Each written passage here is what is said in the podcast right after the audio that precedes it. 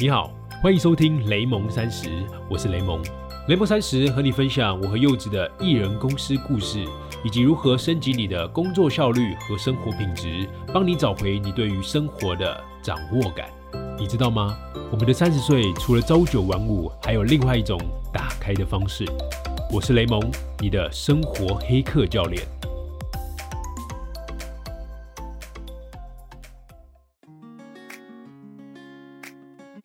大家好，我是柚子，欢迎回来。柚子说，本集节目是由全家 Last 咖啡赞助播出，谢谢全家 Last 咖啡，让大家有好咖啡可以喝，还有好 Podcast 可以听。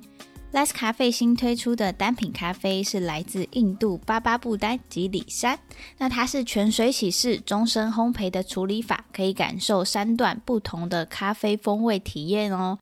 前段散发出草本的迷人香，中段带有李子柔和的微酸，还有巧克力的香气。那尾韵伴随着烘烤的茶香。那 Last 咖啡的单品咖啡啊，它的特别之处就在于它是联手日系的品牌 UCC，透过专业的选豆，挑选台湾少见，然后风味独特的生豆产区，可以给大家不同的咖啡体验哦。那全家的 Last 咖啡新单品咖啡，欢迎大家去全台三千七百五十间店去喝喝看啦。好，那我们回到这一集的柚子说，上一集的柚子说啊，我跟大家分享了负能量，和大家说我跟雷蒙在面对负面情绪的时候，我们是如何去调整心态的。那如果我们真的陷入了负面的坏情绪里，我们该怎么用一个新的解读的视角？去从中找到正向的意义。那今天这一集啊，我想跟你们聊聊友情。会想要聊这个话题啊，是因为我们的脸书社团雷蒙三十，每周三我们都会跟大家分享一个个体成长的思考题。那前阵子啊，这个题目引发了很多盟友的留言跟讨论。这个题目是：想维持长久的友情，你觉得最关键的是什么呢？有盟友说，友情是需要刻意经营的；也有盟友说，关键啊是彼此尊重，而且支持对方。也有盟友分享，他说他从来没有想过要去维系友情，因为保持心灵上的连结，他就觉得很棒了。关于交朋友这件事，雷蒙在第一季 EP 三十五的那一集也有跟大家分享过进化版的朋友的模型。他跟我们讲，每个人是怎么变成朋友的。用四大的因素：个性、价值观、目标，还有金钱。但是啊，当我们学会交朋友之后，真的就知道该怎么去维系友情了吗？如果生活还是一样忙碌，想做的事还是很多，每天啊，我们光上下班、学习、进修的时间都已经不够了。你有没有也曾经感到自责过，觉得自己好像没有好好照顾到哪一个朋友，或是曾经在共同朋友的动态上？发现他举办了庆生会，或是结婚了，可是他却没有邀请你参加。我认为友情的考验呐，从来都没有比爱情少过。我也曾经因为疏远别人、疏远朋友而感到愧疚或是难过。但今天我想跟你分享的是，为什么现在我面对朋友的关系时，我的心态是保持点距离，也许也是种保护友情的方式哦。那准备好了吗？我们要开始喽！我从小啊就是个特别特别念旧的人。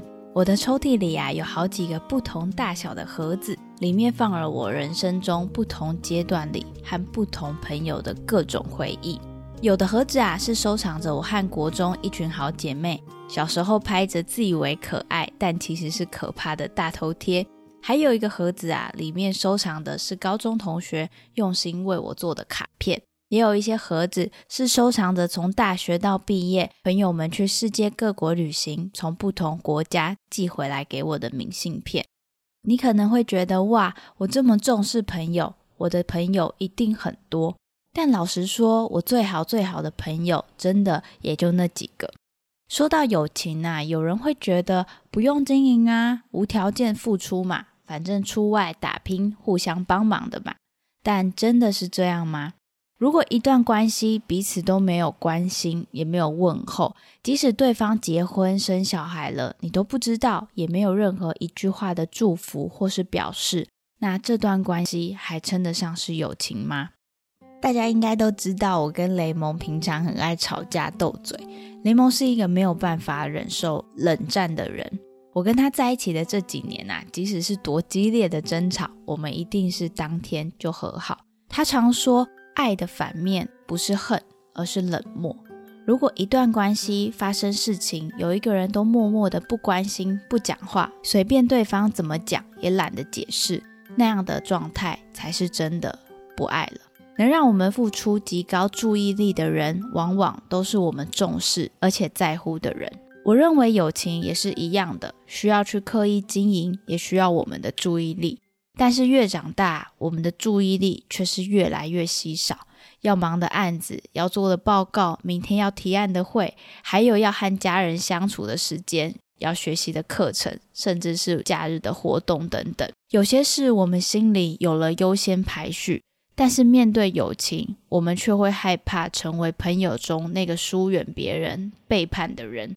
这样的矛盾，我们该怎么办呢？不知道你有没有想过，我们人一辈子到底可以交多少个朋友呢？有一个很有趣的研究啊，是牛津大学人类学家罗宾·邓巴，他在一九九三年的时候有提出一个邓巴数的研究，以量化角度去解构友谊。这个研究是说。因为人的大脑新皮层的大小有限，所以提供的认知能力让我们一个人大约只能和一百五十个人去维持稳定的人际关系，而且这一百五十个人呐还要被分成五层哦，在核心的挚友可能大概就五个，然后再往外是好朋友、普通朋友、点头之交，然后再到更边缘的朋友。你想，我们的注意力那么有限，一辈子能交的朋友也有限。现在你还会觉得朋友之间的疏远是一件很愧疚的事情吗？我曾经听过一个关于朋友很有趣的想象，是现在，请你闭上眼睛，想象你要开一场演唱会，这个座位就是刚刚说的一百五十个人，可以坐十排。你会如何去安排你从小到大？国中、高中、大学到出社会，那些身边朋友的位置呢？十八岁的时候啊，那些你邀请来坐在你演唱会第一排的人，一定是对你来说很重要的人。但当你到了二十八岁时，你肯定还会再遇到一些你也想让他们坐在第一排位置的朋友。这个时候啊，有些人会开始愧疚，觉得好像叫原本第一排的朋友往后坐。会不会很不好意思啊？会不会很像是背叛了友情呢？但是如果你换一个角度想，演唱会其实就这么大，无论是换成哪一个人，都必须要做出顺序还有取舍。我们每一个人的圈子也都一定会随着生活的进化而发生了一些变化。如果他是真的懂你的朋友，他会知道你这样的选择本来就是一件人之常情的事。如果下一次，当你那些国中、高中、大学的朋友以前的生活圈，他们忘记约你，或是没有邀请你去他们的聚会时，你也千万不要认为是自己的问题，因为每一个人都有自己要取舍的难题。回到那天社团里雷蒙三十的思考题啊，想要维持长久的友情，我认为最关键的是什么？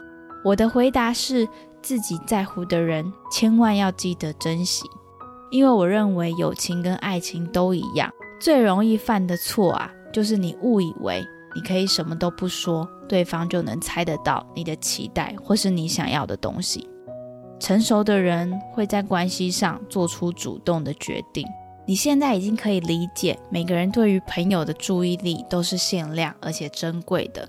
那你也可以主动告知，表示你的在意。你可以告诉他，我很重视你这位朋友，所以你的演唱会我也想要参加，即使是坐在最后一排，我也能开心的为你骄傲，为你感到开心。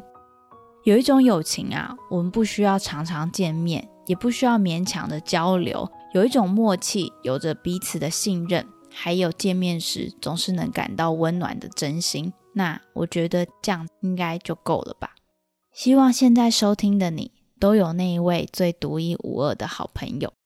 好，那这就是这一集的内容。如果你也喜欢这一集的内容的话，想邀请你到 Apple Podcast 为我们打新评价，留下你的思考或听完的想法，也可以让我知道雷蒙三十还有哪一边可以更进步的地方，给我们一点小鼓励。